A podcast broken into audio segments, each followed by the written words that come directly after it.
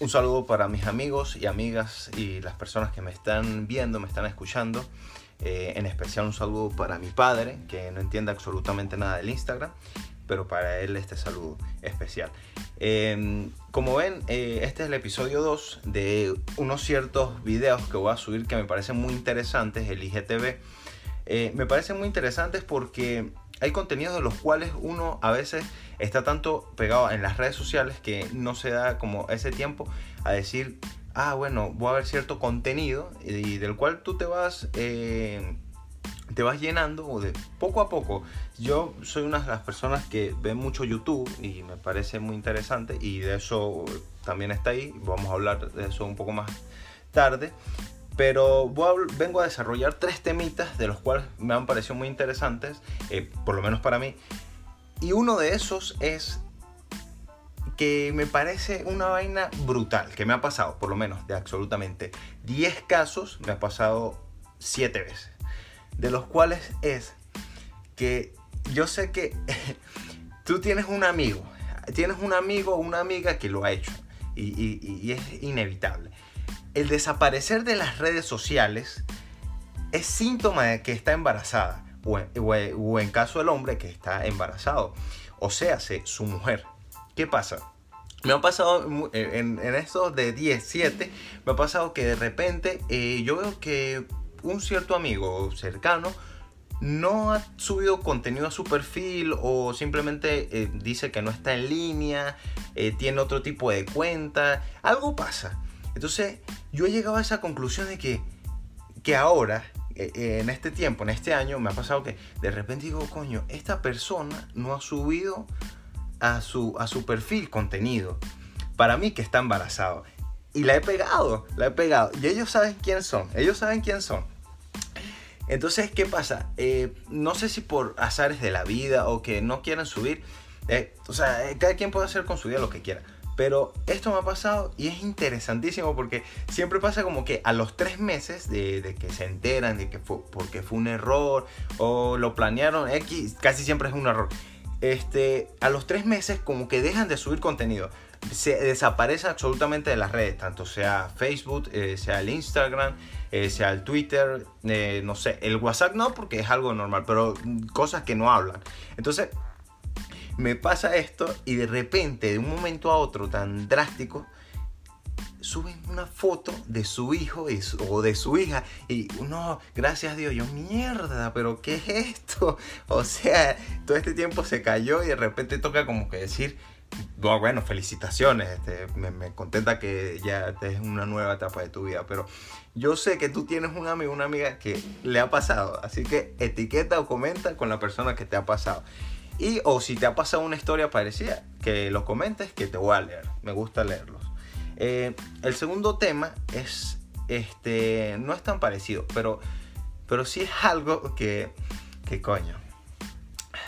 Bueno, la migración. ¿Qué pasa? Eh, yo soy una de las personas que a mí me gusta mucho el deporte. Eh, por lo menos mi inclinación en los deportes es hacia el fútbol y está bien. hay otros que le gustan, el, no sé, el waterpolo, el tenis, cualquier otra cosa, el béisbol. Pero mi inclinación deportiva es hacia el fútbol. ¿Qué pasa? Eh, esto lo he vivido en Ecuador, lo he, eh, lo he vivido en Perú, lo he, lo he, visto en Colombia, lo he visto en España, en, bueno, varias ciudades, en, en Argentina también, en, en varios lugares. ¿Qué pasa? Tú emigras, tú estás en tu cosa, tal, fino, de pinga.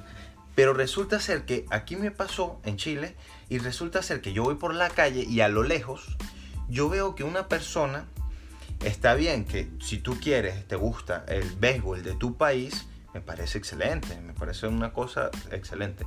Y que lo demuestres, cualquier otra cosa. Pero coño, si van a emigrar y les gusta el béisbol venezolano, por favor, no se lleven una camisa del Magallanes que lo que dan es pena. Pana, lo que dan es pena. Entonces me pasó que yo lo vi y yo como que coño, este chavo está dando pena por aquí, qué pego.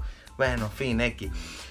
Lo, lo dejé pasar, o sea, lo estaba, una, estaba lejos, pues como para decirle, coño, das pena. No, estaba lejos. Pero sí me pasó con una persona que tenía la camisa del Táchira, del fútbol venezolano. Y yo como que mierda, no puede ser esto. O sea, si, si el de Magallanes estaba dando pena, bueno, este daba vergüenza ajena, te lo juro. O sea, estaba dando vergüenza ajena. Si tú vas a emigrar, por favor, no te lleves la camisa del Táchira, porque da, es vergüenza, hermano. Das vergüenza, hermano. Así de sencillo. Si tú quieres emigrar y, quieres representar eh, de alguna forma el fútbol venezolano, cómprate una franela de estudiante.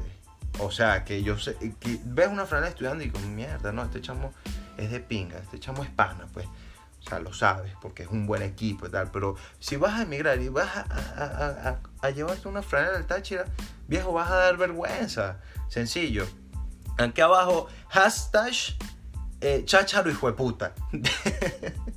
Bien, en el tercer tema que quiero desarrollar, para cerrar, es que, como les dije al, comienzo, eh, YouTube es una plataforma brutal, es uno de los inventos más brutales que ha existido, por lo menos eh, en el siglo XXI, de lo que va el siglo XXI. ¿Qué pasa? YouTube tiene aproximadamente un poco más de, creo que 3, 13, 14 años, no sé, me corregirán, de 13, 14 años de, de, uso, de vida. Y resulta ser que a mí me gusta mucho, yo soy una de las personas que ve YouTube que todo el día, si, pues, si, si, estuviera dormido y pudiera ver YouTube, lo haría. Porque me gusta, hay mucho contenido, es una vaina que... Y, y mi ejemplo es el que yo siempre digo, y las personas que me conocen saben.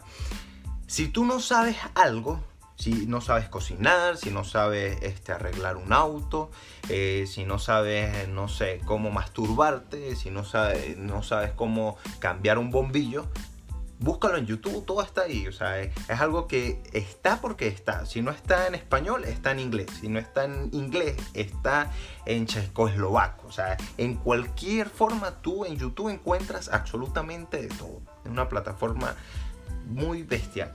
Pero ¿qué pasa? YouTube este, se ha vuelto últimamente, eh, esto vendrá de hace unos tres años hacia adelante, que coño, tú estás viendo un video bien de pinga, puta de la madre, te sale una publicidad, un anuncio, coño de la madre. Está bien, lo dejas pasar, omites el anuncio. Pero estás tan interesado en el contenido, ¡bam! Te lanzan otro. Y yo como que mierda, o sea, si yo quiero publicidad, simplemente enciendo la radio. Que en la radio todos saben esto, en la radio son 30 minutos de programación y 8 horas de publicidad en, los 30 minutos de programación. Yo como que mierda, o sea, sí, sí es muy fastidioso. Pero coño, eh, como que la publicidad de la radio, pa, se mudó a YouTube. O sea, como que mierda, no me interesa. Estoy viendo que si el otro día me puse a ver, no sé, un video de track y de repente me salió un anuncio de cómo hacer espagueti. Yo como que mierda, ¿qué hago aquí? O sea, no entiendo nada. Entonces, yo sé que te vas a sentir identificado si ves YouTube, por lo menos, y como que coño, la madre, otro anuncio de YouTube, y te vas a acordar de mí cuando, cuando estés viendo un video y vas a decir, coño, Villa sí tenía razón, los putos anuncios de YouTube que me tienen las bolas hinchadas. Y bueno, eso fue todo.